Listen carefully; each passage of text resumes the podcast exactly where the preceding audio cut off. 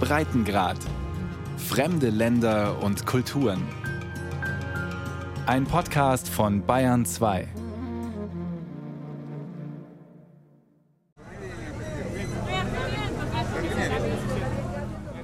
Der Straßenmarkt in einem der Slums von Caracas ist schlecht besucht. Zu hoch seien die Preise, klagen die wenigen Kunden und Verkäuferinnen wie Magali Mendes.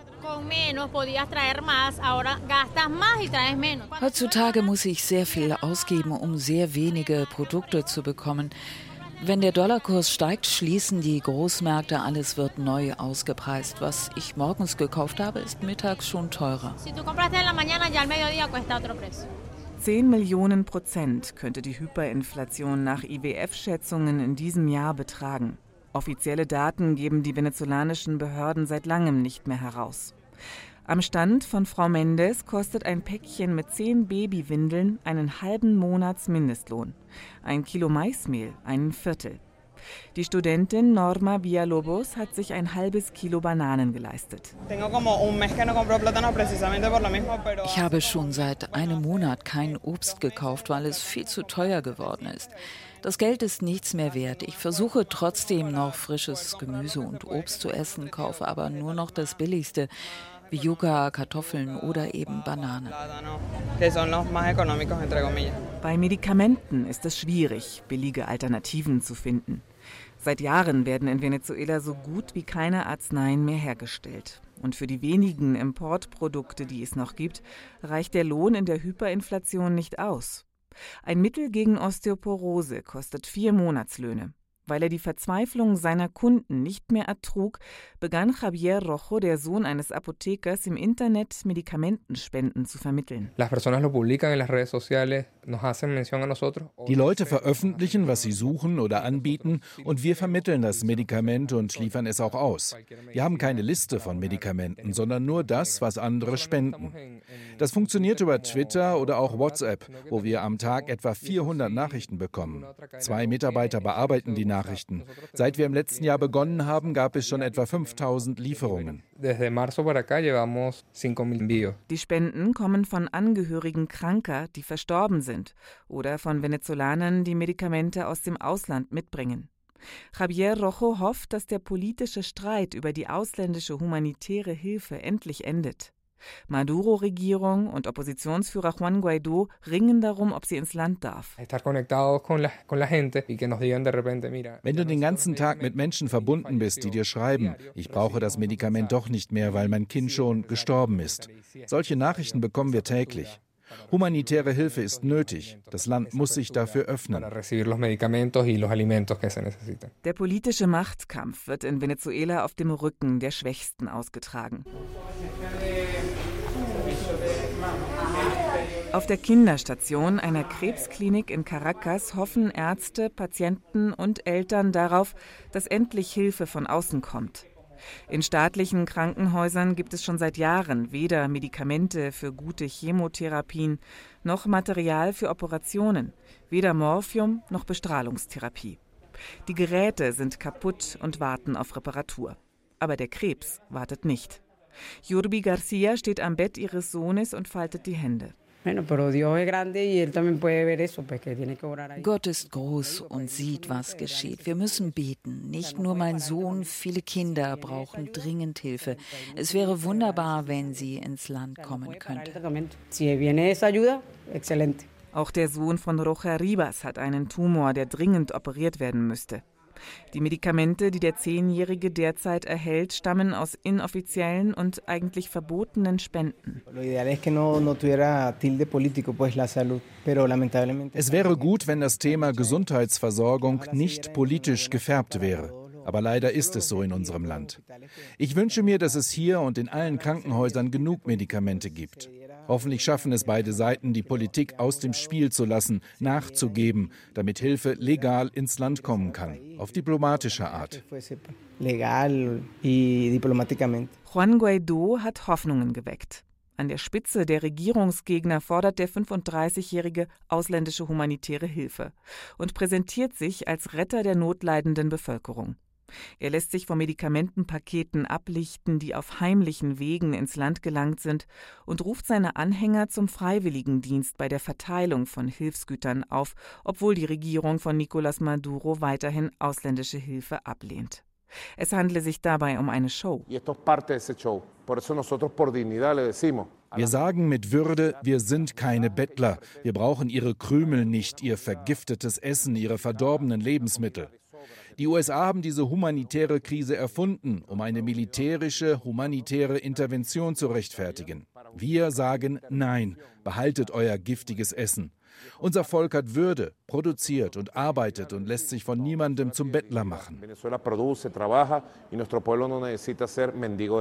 Dass es Hunger im Land gibt, streitet Maduro ab. Studien der Zentraluniversität Venezuelas belegten schon 2016, dass 90 Prozent der Haushalte nicht ausreichend Lebensmittel kaufen können. Seit Jahren schlägt die Caritas Alarm wegen der ständig steigenden Zahl stark unterernährter Kinder. 12 Prozent waren es 2018. Fast 300.000 Kinder könnten an den Folgen ihrer Unterernährung sterben. Wirtschaftsreformen zur Lösung der Krise hat es nicht gegeben, sagt der Ökonom Victor Alvarez. Unter Maduro-Vorgänger Hugo Chavez war er Industrie- und Handelsminister. Es gibt so viele Irrwege und Fehler in der Wirtschaftspolitik.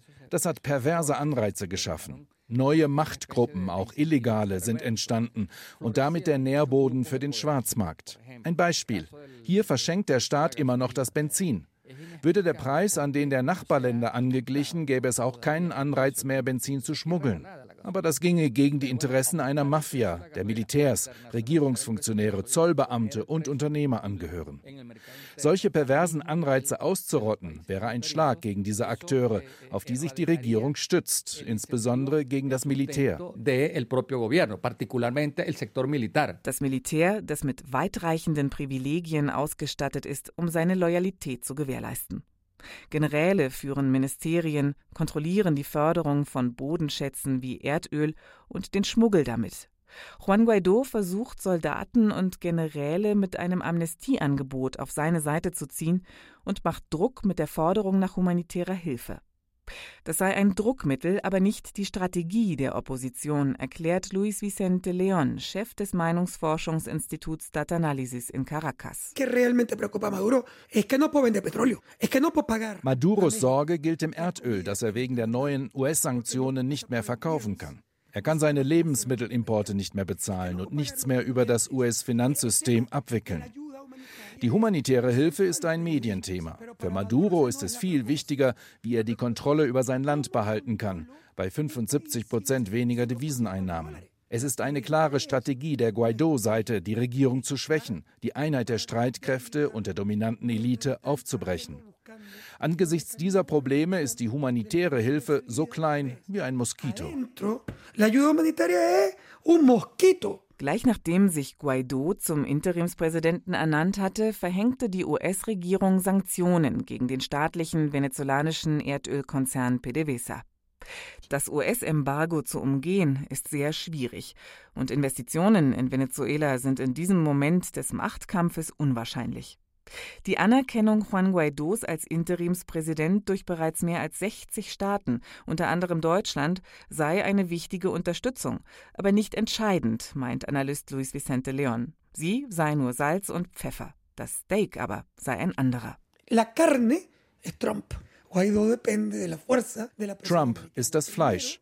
Guaido ist vollkommen davon abhängig, wie stark die US-Regierung Druck auf Maduro macht, vor allem von ihrer Strategie des totalen Zusammenbruchs. Embargo und Sanktionen sollen den Zusammenbruch herbeiführen, von dem sie annehmen, er bringe Maduro zu Fall. Die US-Regierung hat entschieden, dass so ein Zusammenbruch ihre Hilfe für Guaido ist. Diese Strategie werde aber nur aufgehen, wenn Guaido es schaffe, die Soldaten auf seine Seite zu ziehen. Und danach sieht es derzeit nicht aus. Zu unklar ist sein Amnestieangebot, insbesondere für die Generäle, von denen es in Venezuela mehr als 2000 gibt. Einer von ihnen war Cliver Alcalá, der ins kolumbianische Exil gegangen ist, um einer Verhaftung zu entgehen. Er ist scharfer Kritiker der Maduro-Regierung. Im Skype-Interview erzählt er von den illegalen Netzwerken, die sich in der Regierungszeit von Nicolás Maduro gebildet haben und in die Funktionäre, Politiker und Generäle verwickelt sind. Maduro lässt die Streitkräfte nicht mehr vom Rechnungshof kontrollieren, sondern von einer Prüfinstanz des Militärs. Deren Leiter wird vom Verteidigungsminister ernannt und kann alle Unregelmäßigkeiten verschleiern. Es wurden Unternehmen gegründet, an deren Spitze Militärs stehen, zum Beispiel in der Erdölindustrie. Sie erhielten Bergbaulizenzen, sogar um Naturschutzgebiete am Orinoco auszubeuten. Diese lukrativen Geschäfte haben den obersten Generälen zu einem enormen Reichtum verholfen. Sie wurden zu Komplizen der Plünderung unseres Landes. Auch das sei ein Grund, warum sie sich nicht von Maduro abwendeten, so der Ex-General. Die Komplizenschaft verhindere den Wandel. Und sollte Maduro abdanken, sei unklar, ob diese Mafia mitgehe. Maduro indes mache der Öffentlichkeit weiß, die Unterstützung der Armee zu genießen. Ich kann nicht erkennen, dass eine Lösung in dem Machtkampf vom Militär abhängt. Dazu ist dessen Position zu geschwächt. Die Stärke der desertierten Armeeangehörigen wäre im Moment größer als die der Armee selbst. Die Maduro-Regierung könne sich noch an der Macht halten, weil sie die Unterstützung neu gegründeter Spezialeinheiten genießt. Das sind nicht viele, aber sie sind schlagkräftig und verbreiten Terror und Angst unter der Bevölkerung. Unter anderem hat Maduro die erst nach den Protesten von 2017 geschaffene Sondereinheit FAIS auf seiner Seite. Sie ist berüchtigt für schwere Menschenrechtsverletzungen, die die Regierung leugnet. Laut sozialistischer Regierung hat das, worüber im größten Armenviertel Petare in Caracas nur hinter vorgehaltener Hand gesprochen wird, gar nicht stattgefunden und ist frei erfunden. Aber Einschusslöcher in Hauswänden zeugen von Auseinandersetzungen mit Sicherheitskräften nach der Ernennung von Juan Guaido zum Übergangspräsidenten. An den Antiregierungsdemonstrationen am 23. Januar hatte sich erstmals auch dieses Viertel beteiligt. Früher galt es als Hochburg der Sozialisten. Nach dem Protest sei die Spezialeinheit FAIS angerückt, in Häuser eingedrungen und habe Menschen erschossen, berichten Einwohner. Aus Angst wagt es kaum einer, mit Journalisten darüber zu sprechen. Daniel aber, seinen richtigen Namen will er lieber nicht sagen, hat aus seinem Fenster beobachtet, was mit zwei Nachbarn geschah. Sie haben sie auf ihren Pickup geworfen und befohlen, dass sie sich hinknien. Die beiden haben geweint. Bitte tötet mich nicht, bitte tötet mich nicht, ich bin Familienvater. Aber ihnen war das egal. Fünf Polizisten haben sich ganz dicht um sie herumgestellt und mit Kopfschüssen hingerichtet. Ich habe alles gesehen. Das sei zum ersten Mal passiert, sagt Daniel, um das Viertel einzuschüchtern, damit niemand mehr gegen die Regierung protestiere. Die genaue Zahl der Getöteten ist unklar. Daniel meint, es seien 16 gewesen, andere sprechen von 10. Die FAIS, die 2017 als Eliteeinheit der Polizei zur Verbrechensbekämpfung gegründet wurde, erklärte, sie kämpfe nur gegen Kriminelle. Auf ihr Konto gehen aber laut Menschenrechtsorganisation Probea allein im letzten Jahr 205 außergerichtliche Hinrichtungen. Auch deshalb haben mehrere Staaten Klage gegen Venezuela vor dem Strafgerichtshof in Den Haag eingereicht.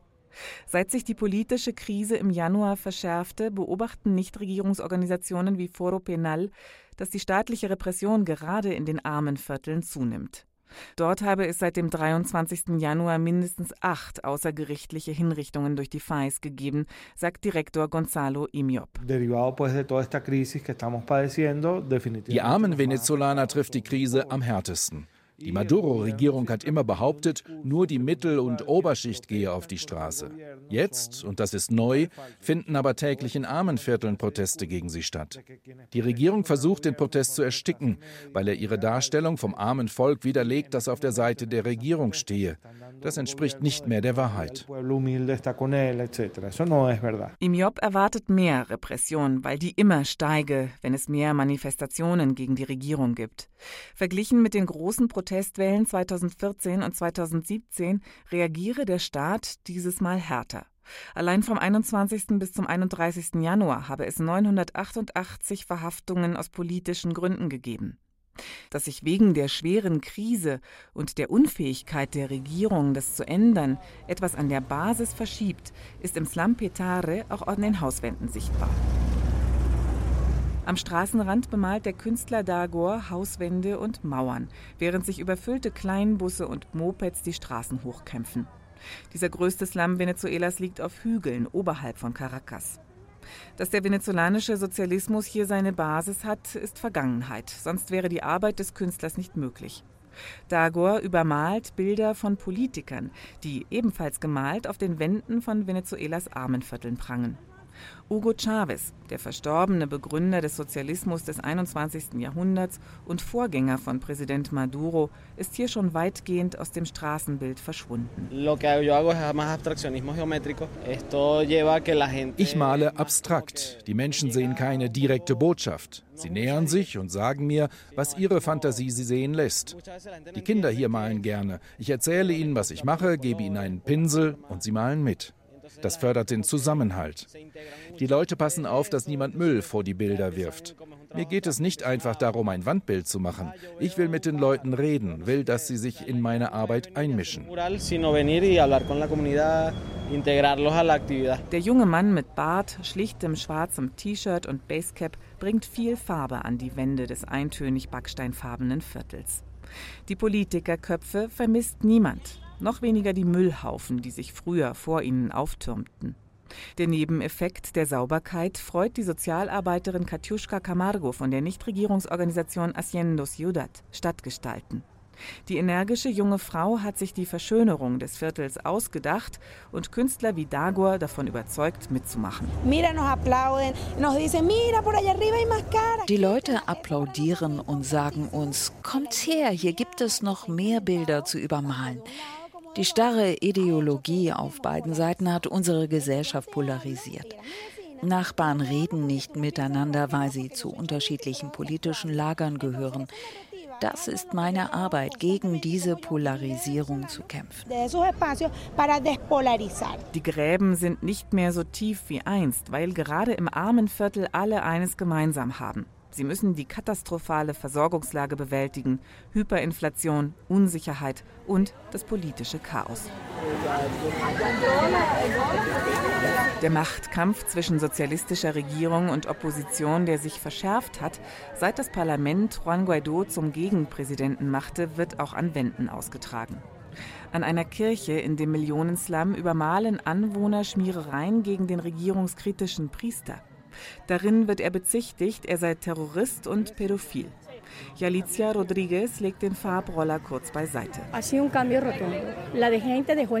Hier findet gerade eine radikale Veränderung statt. Die Leute haben die Angst hinter sich gelassen und beschlossen, dieses System zu verändern, das nur zerstört und nichts aufbaut. Den Leuten ist egal, ob man ihnen droht, keine Lebensmittelpakete mehr zu bekommen. Sie haben die vielen Lügen und leeren Versprechungen der sozialistischen Regierung satt.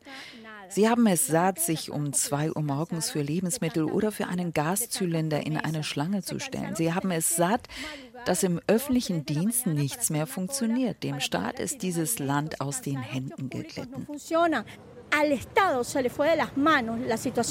Die Einschüchterungsversuche durch sozialistische Funktionäre und die Kollektivos, die Schlägertrupps in den Armenvierteln ziehen nicht mehr. Immer weniger auch die Kontrolle durch den Hunger und die Lebensmittelzuteilungen der Regierung. José Garcia, wie viele andere hier früher Anhänger der Sozialisten, trägt heute selbstgemalte Transparente auf die Kundgebungen. Mit Juan Guaido werden Gesetz und Ordnung zurückkehren, hat der schmächtige Mann darauf geschrieben und nach 20 Jahren chavistischer Zerstörung müsse das Volk Geduld aufbringen. Wenn es einen Regierungswechsel gibt, wird es lange dauern, bis sich Venezuela erholt. Jetzt ist humanitäre Hilfe am dringendsten wegen der Unterernährung. Ich habe schon acht Kilo abgenommen. Ich war mal Chavist und glaubte an das Produkt, das uns Präsident Chavez verkaufen wollte. Ein Venezuela ohne Korruption, mit Wohlstand. Er sprach vom neuen Menschen, aber heute ist dieser neue Mensch rachitisch und sucht im Müll nach Essen. Nicht nur in diesem, in allen Slums Venezuelas kämpfen die Einwohner täglich um Essen, um Leitungswasser, Sicherheit und Transportmittel. Ein Wirtschaftskrieg sei für die katastrophale Lage verantwortlich, behauptet Präsident Maduro seit Jahren und lässt es an Hauswände pinseln. Von ihm abgewandt hat sich Gustavo Marquez. Unter Maduros Vorgänger Chavez war er Minister für Industrie und Handel. Mit dem Wirtschaftskrieg rechtfertigt die Regierung ihre Unfähigkeit, der Krise zu begegnen, die Korruption zu bekämpfen und Fehlentscheidungen rückgängig zu machen.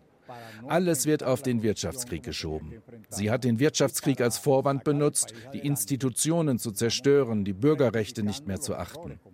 Mit diesem Argument rechtfertigt sie ihre autoritäre Herrschaft und dass sie per Dekret regiert. Das Regime hat alles niedergerissen. Leider sei das Projekt, das Chavez 1999 begonnen hat, vom Weg abgekommen. Statt mehr Demokratie gebe es heute noch weniger. Es regierten Klientelismus und Korruption. Der enttäuschte Chavist Gustavo Marquez hat sich der Plattform zum Schutz der Verfassung angeschlossen. Aus der Sozialistischen Partei ist er schon vor drei Jahren ausgetreten. Die Oppositionsstrategie, Juan Guaido zum Übergangspräsidenten zu erklären und damit einen offenen Machtkampf auszulösen, sieht er allerdings kritisch. Wir dürfen nie den Weg des Dialogs und der Verhandlungen verlassen. Es geht darum, einen Krieg zu vermeiden. Nach einem Krieg hätten wir kein Land mehr. Es ist absurd, wie besessen Maduro an der Macht festhält und damit noch mehr Gewalt schafft. Es ist aber auch absurd, dass Guaido und seine Unterstützer in Washington einen Dialog ablehnen und darauf bestehen, dass Maduro zurücktritt. Wir von der Plattform für den Schutz der Verfassung fordern ein Referendum, damit das Volk entscheidet, ob alle Gewalten neu gewählt werden. Das Volk wird Ja sagen. Alle Gewalten, damit meint er vor allem das oberste Gericht, den Wahlrat und die verfassunggebende Versammlung, die von Sozialisten besetzt sind und ausschließlich im Sinne Maduros agieren. Im Slum Petare hoffen die Menschen, dass der tägliche Albtraum endet. Durch welche Politiker ist ihnen fast schon egal. Sozialarbeiterin Katjuschka Camargo misstraut allen politischen Lagern. In den vergangenen Jahren stand sie weder auf Regierungs- noch auf Oppositionsseite. Trotzdem hofft sie, dass dieses Mal ein Regierungswechsel klappe. Viele von uns sehen sich heute als Teil der Zivilgesellschaft und nicht mehr als das Volk, das unterdrückt und unterworfen ist. Dieses Volk rebelliert jetzt gegen Misshandlungen und Gewalt. Hier im Petare hat uns der Schmerz vereint. Auch die, die sich als Chavisten bezeichneten, leben in der schwierigen Situation. Sie erleben, dass das revolutionäre sozialistische Regierungsmodell nicht funktioniert. Hier liegt unsere Stärke, denn selbst überzeugte Chavisten haben sich abgewandt, weil sie merkten, dass diese Politik alle umbringt, egal welcher Ideologie oder politischer Position sie folgen.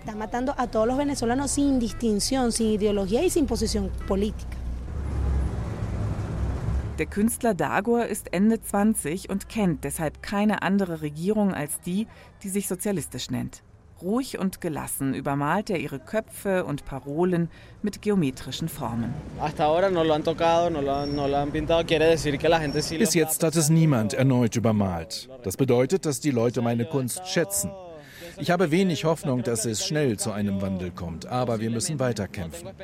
Ich bin nicht so optimistisch wie viele andere im Moment, eher realistisch und arbeite weiter. Irgendwann wird der Moment schon kommen. Ich habe keine Erwartungen, also kann ich auch nicht enttäuscht werden.